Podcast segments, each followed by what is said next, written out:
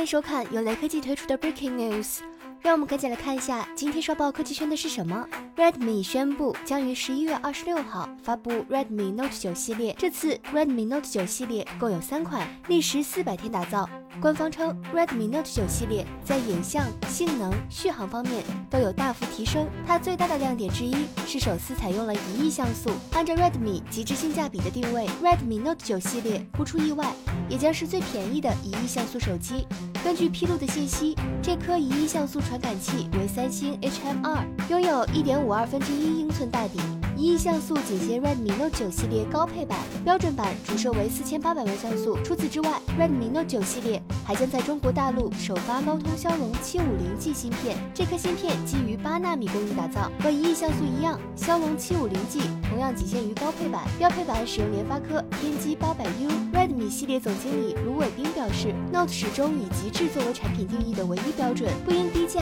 妥协用户体验，不只关注表面的显性参数，用户想要什么，Note 就给到什么。雷科技编辑认为，